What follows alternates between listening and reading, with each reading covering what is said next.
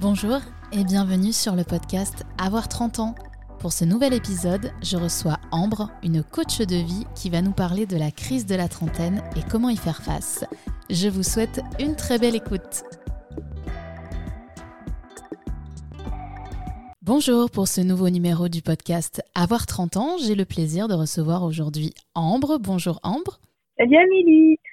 Merci de participer avec nous. On va aborder aujourd'hui évidemment le thème de la trentaine, mais ce qui est intéressant avec toi, c'est que bah, à la fois tu l'as vécu et puis à la fois tu as carrément décidé d'en faire un peu ton métier et tu vas nous raconter euh, tout, tout, ce qui t'a mené, toutes les réflexions qui t'ont mené euh, jusqu'ici. Mais avant, est-ce que tu peux nous parler un petit peu plus de toi et te présenter? Oui, bien sûr. Ben, comme tu as dit, je m'appelle Ambre, je m'appelle, euh, Ambre Arcangélie et j'habite dans, dans le sud de la France. Donc j'ai 29 ans, j'ai bientôt 30 ans, euh, mais pas encore, c'est dans, c'est dans quelques mois. Et euh, donc j'ai fait mes études de droit à Aix et après je suis partie euh, travailler pendant 5 ans à l'étranger. Je travaillais dans la diplomatie culturelle et j'ai bossé en Inde, en Afrique du Sud, aux États-Unis. Et en début d'année dernière, en fait, je, je suis rentrée en France parce que j'ai, j'ai fait ma crise de la trentaine et un des, enfin voilà, une de mes résolutions, c'était une de mes envies, c'était euh, vraiment de de rentrer en France et euh, donc un petit peu euh, comment ça s'est passé ma, ma crise de la trentaine et, mon parcours. Ben, il y a deux ans, j'habitais aux États-Unis dans un super appart où je gagnais de vie et j'avais un, super boulot. C'est aussi dans une relation longue de, de cinq ans, mais voilà, je me sentais je me sentais hyper triste, hyper, enfin vraiment pas épanouie malgré toutes ces cases que je cochais. Et donc là, euh, badaboum, ben, crise de la trentaine où j'ai décidé ben, de rentrer dans mon petit village euh, dans le sud de la France, donc c'est à côté d'Aix, hein, c'est le village de, mes parents. Je retourne vivre chez papa-maman. Euh, je touche le RSA et je deviens, euh, enfin, je retrouve une vie célibataire avec une vie un peu, enfin, une rupture, pardon, un peu, un peu difficile et vraiment, j'étais perdue dans ce que je voulais faire de ma vie, donc un peu sentiment de, de grosse panique.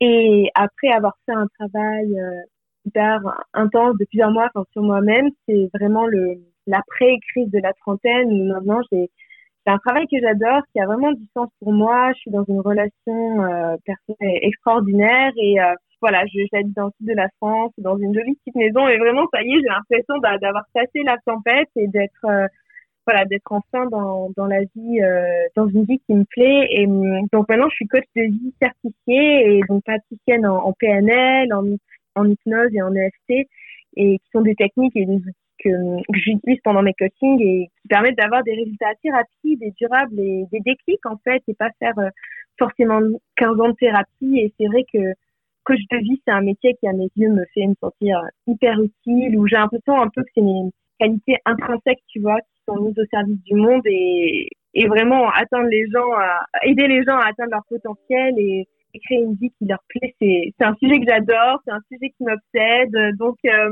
voilà, en, quelques mots euh, pour, euh, pour une petite présentation. Alors, on va parler de ton nouveau métier de coach, en quoi ça consiste et comment ça se passe. Mais avant, je voulais revenir sur euh, ce que tu appelles la crise de la trentaine alors que tu as 29 ans. Donc, déjà, ça part, ça part mal parce que tu as fait une grosse crise alors que tu n'as même pas soufflé ta 30e bougie. Euh, quand tu dis que tu étais triste malgré, euh, malgré le fait que tu cochais toutes les cases et que tu avais toutes les raisons d'être plutôt heureuse et épanouie, ça se manifestait comment? C'était quoi qui te manquait dans la journée? C'était un sens à ce que tu faisais? C'était une motivation? En fait, c'était c'était bizarre parce que vraiment sur le papier, euh, voilà, comme tu viens de dire, je, cochais toutes les cases et en fait, j'avais atteint une sorte d'idéal. Enfin, j'ai fait toutes mes études pour devenir euh, attachée culturelle et euh, je pense que c'est d'avoir atteint ces objectifs qui a déclenché ce besoin de rupture et au quotidien, ça se manifestait comme euh, un sentiment de, de, vide, un peu. Il manque quelque chose. Ben non, j'ai, enfin, je, je vis dans un appart plutôt cool, dans une ville que j'adore. Euh, mon métier, il est bien, il devrait me, me convenir épanoui, mais il y a un truc qui manque. Enfin, c'était vraiment une sensation de, de vide dans, dans mon cœur, dans ma vie. Et, je me suis dit, mais c'est quoi en fait ce, ce sentiment qui est trop bizarre? Et c'était vraiment un un sentiment de manque, de vide, de pas être à ma place aussi, de me dire euh, ce que je fais là c'est bien, mais j'ai l'impression que je ma place est ailleurs en fait, et ouais un sentiment de ne pas être là où, où je devrais être. Ce que tu dis, ça me rappelle un autre épisode euh, que, que j'ai fait où, euh, où c'était Olivia qui me parlait de ses études, où pareil, elle avait fait un parcours où euh, tout était tracé, elle avait fait ses études, et en fait, vu qu'elle était dans un espèce de tunnel, bah, elle n'avait pas pris vraiment le temps de s'intéresser à au final ce qui lui plaisait, etc. Donc elle continuait, elle continuait.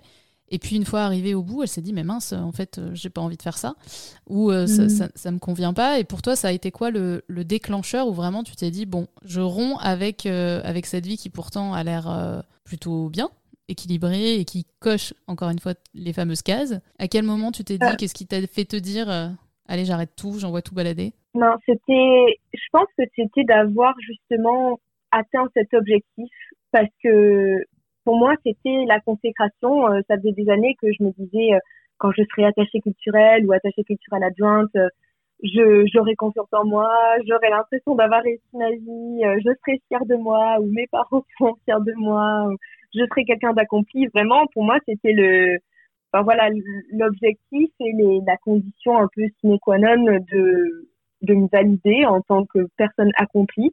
Et une fois que j'ai eu ce poste, je me suis dit ah ben non en fait, euh, mais pas du tout. Enfin ok, c'est pas parce que j'ai ce poste que je me sens mieux dans ma vie, que je me sens plus utile, j'ai l'impression que je suis fière de ce que je fais. Et en fait, c'est à ce moment-là que je me suis dit, il faut que je regarde, enfin pas que j'aille voir ailleurs, mais que vraiment, enfin, j'aille, j'aille regarder ailleurs.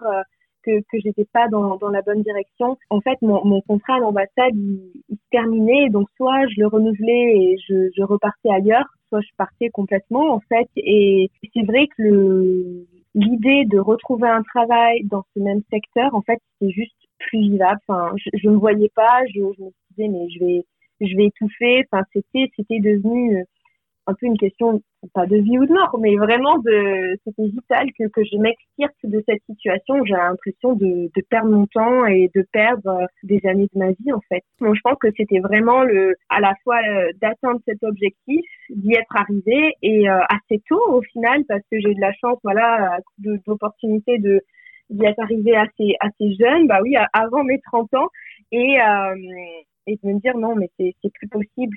Et, et, pour euh, petite précision, c'est vrai que la crise de la trentaine, on dit trentaine, mais de ce que je vois et moi comment je la définis, c'est vraiment entre 25 entre ouais entre 25 ans et 35 ans en général euh, qu'elle a lieu. Voilà, c'est pas pile poil euh, à l'année des 30 ans. Toi, tu as décidé de changer de vie, tu es devenu coach mm-hmm. et comment tu as pris conscience que bah, les trentenaires avaient besoin d'aide pour trouver leur voie ou pour se retrouver. Et du coup, tu t'es dit que tu allais euh, orienter ton métier de coach pour cet accompagnement. Pourquoi les trentenaires, ils sont perdus? Je pense que c'est à 30 ans et c'est pas pour rien que c'est autour de la trentaine parce que justement, euh, je pense que jusqu'à nos 22, 22, 23 ans, tu vois, on est en fin d'études, il n'y a pas encore de décalage, en tout cas de sentiment de décalage parce qu'on n'a pas encore l'expérience. On n'est pas encore vraiment dans la vie d'adulte, on est encore étudiant on a un premier boulot.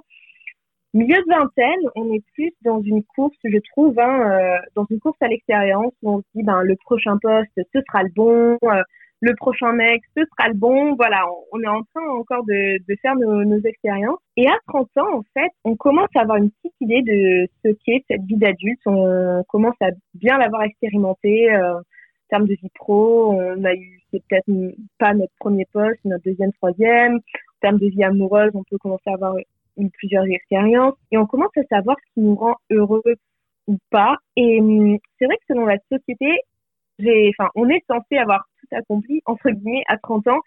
Et les gens autour de nous commencent à cocher les cases. On a des potes qui commencent à se marier, avoir des bébés, et forcément, on commence à se comparer à eux.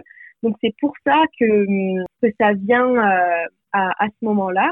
Euh, oui, comment j'ai pris conscience que les trentenaires avaient besoin d'aide? En fait, tout simplement en regardant autour de moi. Euh, quand j'ai fait ma crise de la trentaine et que j'ai commencé à en parler à mes potes ou sur les réseaux, il y a une grande partie de mes amis ou de mes connaissances qui me disaient en fait partager ce malaise, ce, ce décalage, cette vraie hum, désillusion euh, qui est ressentie de, de la vie d'adulte et ce décalage entre la réalité qu'ils vivaient et ce qu'ils attendaient vraiment de leur vie. Et ce sentiment d'être bloqué surtout. Donc voilà, je, sentais que c'était un sentiment très partagé et je me suis dit, mais si, si on le ressent tellement juste dans mon petit cercle d'amis, mais à une échelle plus grande, on doit être plein d'autres dans, dans ce cas-là. En faisant des recherches sur les réseaux, en lisant des livres, en essayant de voilà, de faire des recherches sur les personnes qui, parlaient de ça, ben, j'ai pris conscience qu'il y avait que très peu de personnes euh, qui abordaient le sujet, assez peu de podcasts, assez peu de, livres, et même encore aujourd'hui, on n'est pas beaucoup à, à parler de ce sujet. On parle beaucoup de crise de la quarantaine, mais crise de la trentaine, j'ai l'impression qu'il n'y a pas grand-chose de, de, sérieux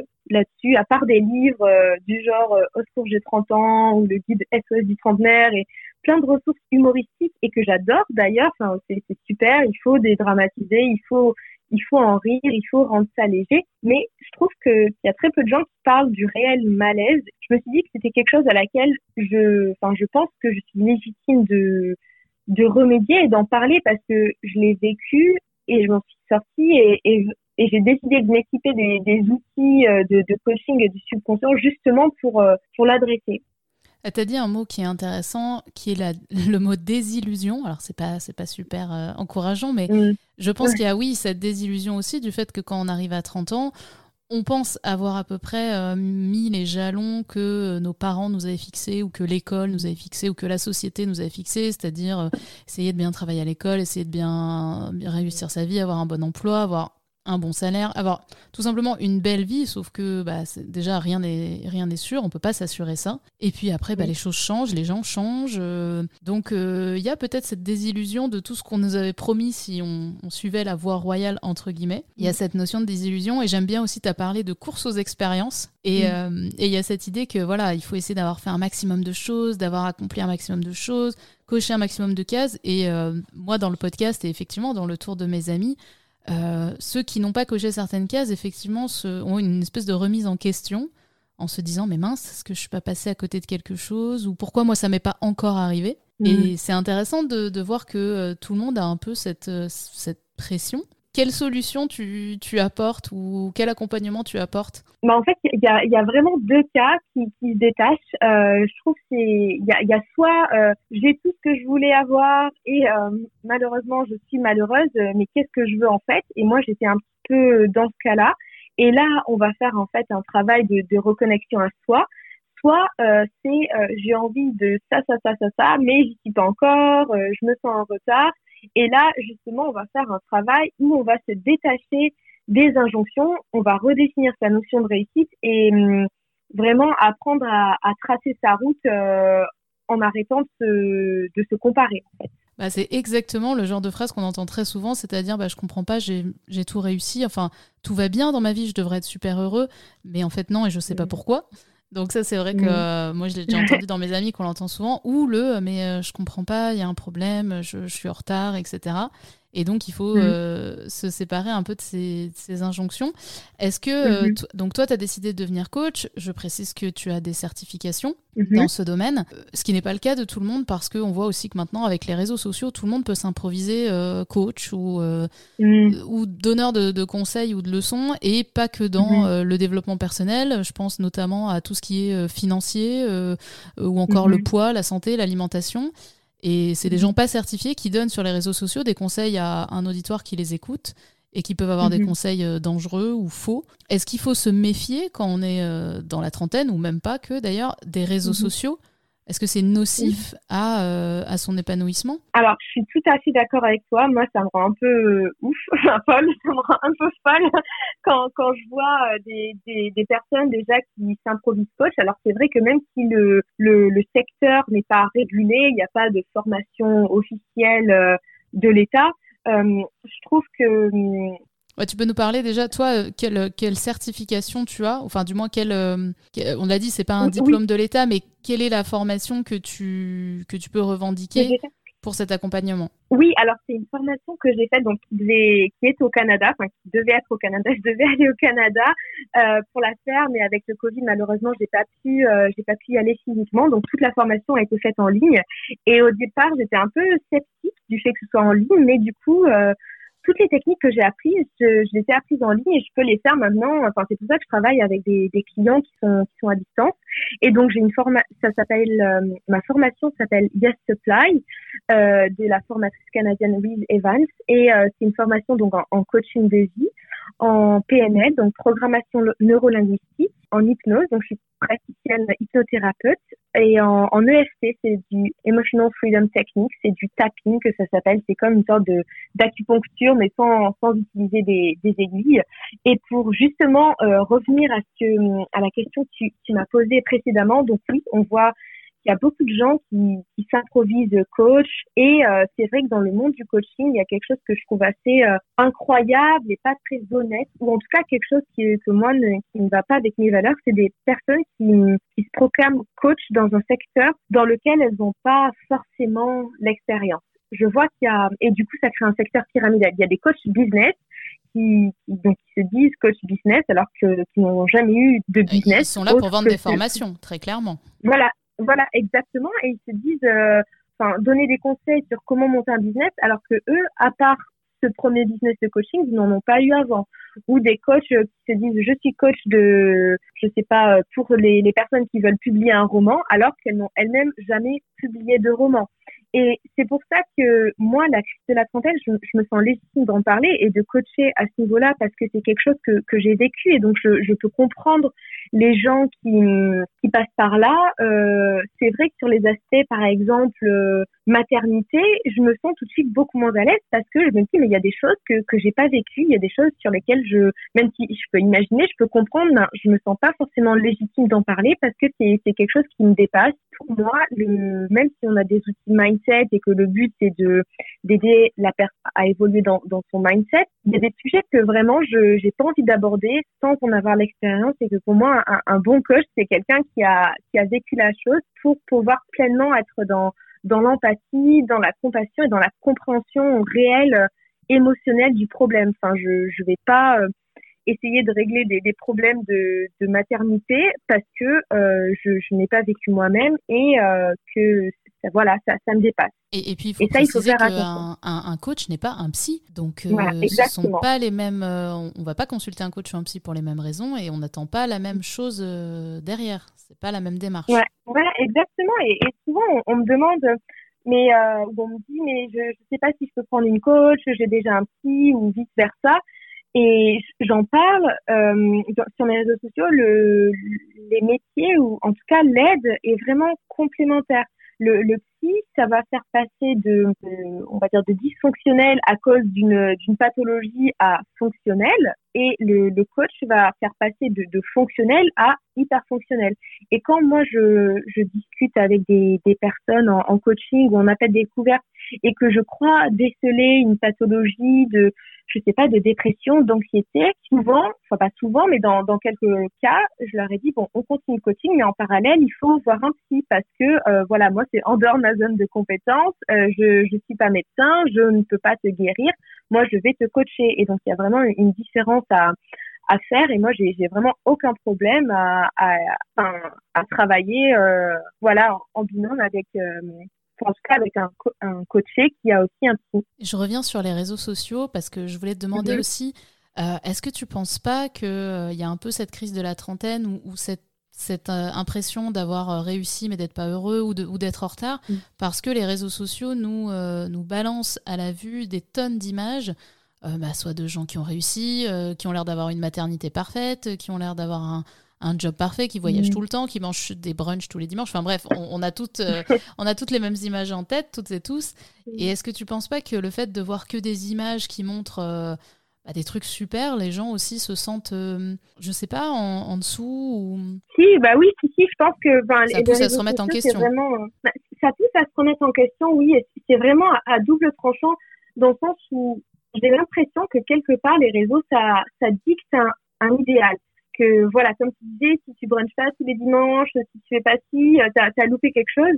Et si on n'a pas un peu l'esprit critique, si on n'est pas déjà au clair avec ce qu'on veut, et c'est vrai qu'à 30 ans, quand on est en pleine remise en question et c'est pas forcément ce qu'on veut, on peut penser que ça pourrait être notre idéal aussi. Et pour être tout à fait honnête avec toi, il y a, il y a quelques mois, euh, j'avais super envie d'aller vivre à Tahiti et de me réveiller euh, le matin, faire du yoga sur la plage. Et Je peux comprendre.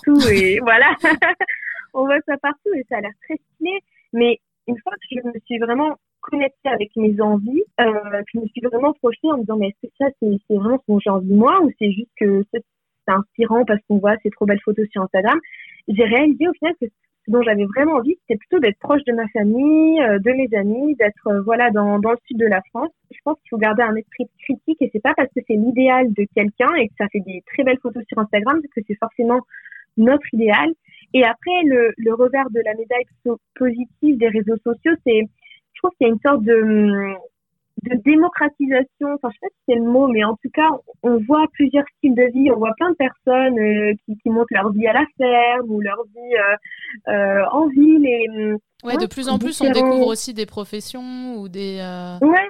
des styles de vie un peu plus marginaux ou originaux euh, mais qui prouve que bah en fait tout est tout est possible et qu'il n'y a évidemment pas qu'un seul modèle euh, ni de réussite euh, ni de ni de succès. Mais exactement, exactement. Et je trouve ça génial parce que en voyant ces, ces modes de vie un peu, enfin je vais pas dire alternatifs, c'est juste différent de, de de la majorité, on se dit pourquoi pas moi? Et franchement, je trouve ça génial et je trouve que ces, ces réseaux sociaux, si, si on arrive à garder l'esprit critique, ça peut être une, une force extraordinaire. Ok, donc on garde ce conseil. Euh, attention quand on regarde des super photos de brunch, ce, n'est pas que la vérité. Et tu, tu, dirais, toi, que euh, au final, ce que recherchent la plupart des gens qui euh, viennent, viennent vers toi pour bénéficier d'un coaching, est-ce qu'ils cherchent à retrouver du sens, en fait, tout simplement, à ce qu'ils font et pourquoi ils le font? Tout à fait. Il y a, vraiment ce sentiment de, de perte de sens et, et de se dire mais est-ce que je fais vraiment des choses pour moi en fait? Et, et, et si je, je, peux donner quelques conseils euh, justement à ce sujet sur comment euh, retrouver du sens je pense qu'il faut déjà se, se, demander si ce qu'on est en train de faire a du sens pour nous ou si on le fait pour faire plaisir à quelqu'un d'autre pour rendre nos parents fiers.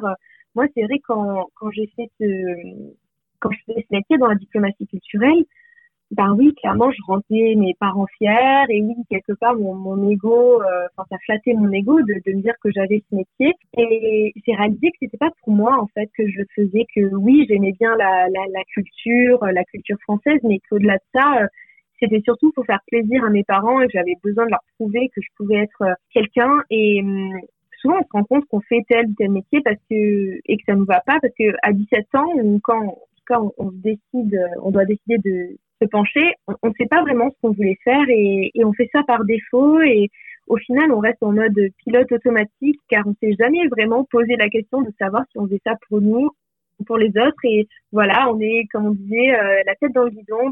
Ensuite je pense qu'il y a un vrai travail d'introspection à faire, un travail sur euh, bah, quelles sont les valeurs, quelles sont les valeurs qui guident ma vie, est-ce que c'est la la stabilité, la reconnaissance sociale, euh, le service euh, que je peux rendre aux autres. Et un travail aussi sur les besoins, pas sur les besoins de tes parents, enfin des parents, mais sur les besoins, quels sont tes besoins, est-ce que tu as besoin de, de stabilité dans ta vie, est-ce que tu as besoin d'aventure? Et hum, il faut se reconnecter à soi, je pense, impérativement. Et, et ça, on nous, nous a jamais vraiment appris à le faire au final. Ouais, complètement. Ouais. C'est euh, effectivement, on parlait des études et euh, jamais. Alors, je dis pas qu'il faut un cours à l'école, mais c'est vrai qu'on mm. a tendance quand on est jeune et c'est normal à vouloir aussi faire plaisir à nos parents ou à vouloir suivre mm. nos amis dans dans la même voie qu'eux parce que bah, voilà on est influencé mais c'est vrai qu'il y a personne à part euh, apparemment beaucoup de gens de, de 30 ans c'est pour ça qu'il y a aussi pas mal de reconversions notamment Mm. Euh, ne fait ce travail d'introspection euh, qui est bien, mm. qui, qui, peut être salvateur, hein, euh, puisque mm. bah, parfois ça permet de se rendre compte et de ne pas aller, dans, de ne pas continuer en tout cas dans un mauvais chemin. Non, tout à fait, tout à fait. Je pense qu'on n'a pas du tout, enfin le, le coaching de vie en France, c'est pas du tout développé comme aux États-Unis, donc ça il y a beaucoup de personnes qui, même si elles ont cette envie de d'introspection, elles savent pas, elles savent pas comment faire. Et si elles ont quelque chose et qu'elles veulent vraiment s'y pencher, il y a un peu un jugement, je trouve. Enfin, comme on dit, euh, je sais pas, euh, quand, on en parle autour de oui, je travaille sur moi, euh, ça paraît suite un peu égocentriste, euh, égocentrique, pardon.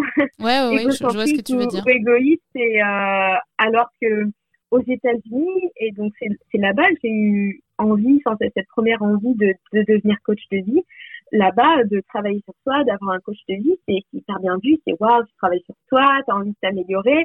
Alors qu'en France, il y a un peu un jugement, c'est quoi, tu as besoin d'un coach de vie, mais t'es nul, tu sais pas euh, gérer ta vie toute bah, seule. Justement, c'est ce, que, ce que je voulais te demander, parce que toi, tu as, beaucoup travaillé à l'étranger, et même là, euh, j'ai cru comprendre que tu faisais aussi du coaching pour des personnes à l'étranger.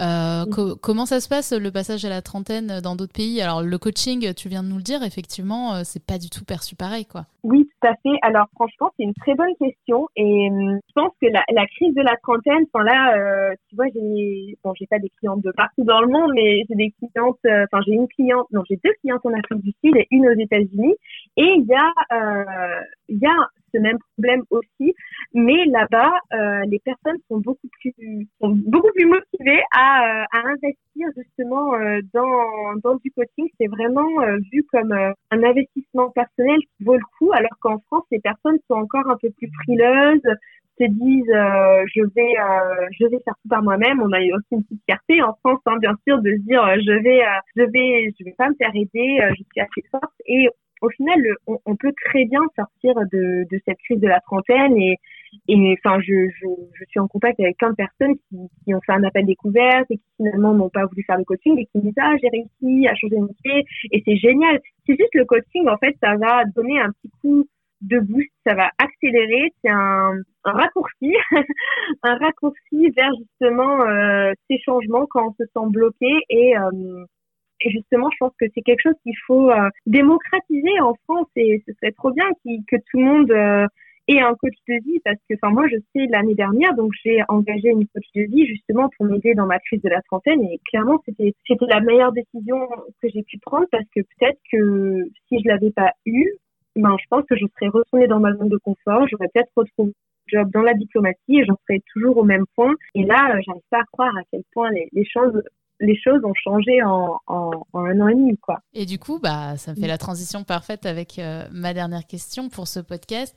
Euh, le fait d'avoir donc presque 30 ans pour toi, mais en tout cas d'arriver mhm. à, à, la trentaine, mhm. quel recul tu as sur les choses et surtout quelle vision tu as des choses par rapport à celles que tu pouvais avoir avant? C'est vrai que jusqu'à l'année dernière, j'appréhendais un peu mes 30 ans. J'avais l'impression que c'était une date butoir, euh, genre, ça y est, à 30 ans, euh, aller au placard, on arrête de, de vivre, on arrête d'être saine, on se concentre sur euh, procréer et rembourser un prêt. Et euh, j'avais même dit, comme ça, dit comme ça, c'est pas très bien vendu, hein. ouais, voilà, non, mais clairement, franchement, là, bon, allez, allez, ça 30 ans, bof. Et je m'étais même fait la liste, enfin, je, je, qui, peut être très cool à faire, hein, mais des 30 choses à faire avant 30 ans en mode il faut que je me grouille de, de faire plein de trucs fun avant 30 ans parce qu'après, voilà, c'est, la prison. Et depuis que j'ai fait ce travail sur moi, que j'ai vu que qu'il était possible de changer de vie à, à 30 ans et que voilà, ça, ça prenait pas euh, des années justement de, de créer une vie qui, qui me plaît.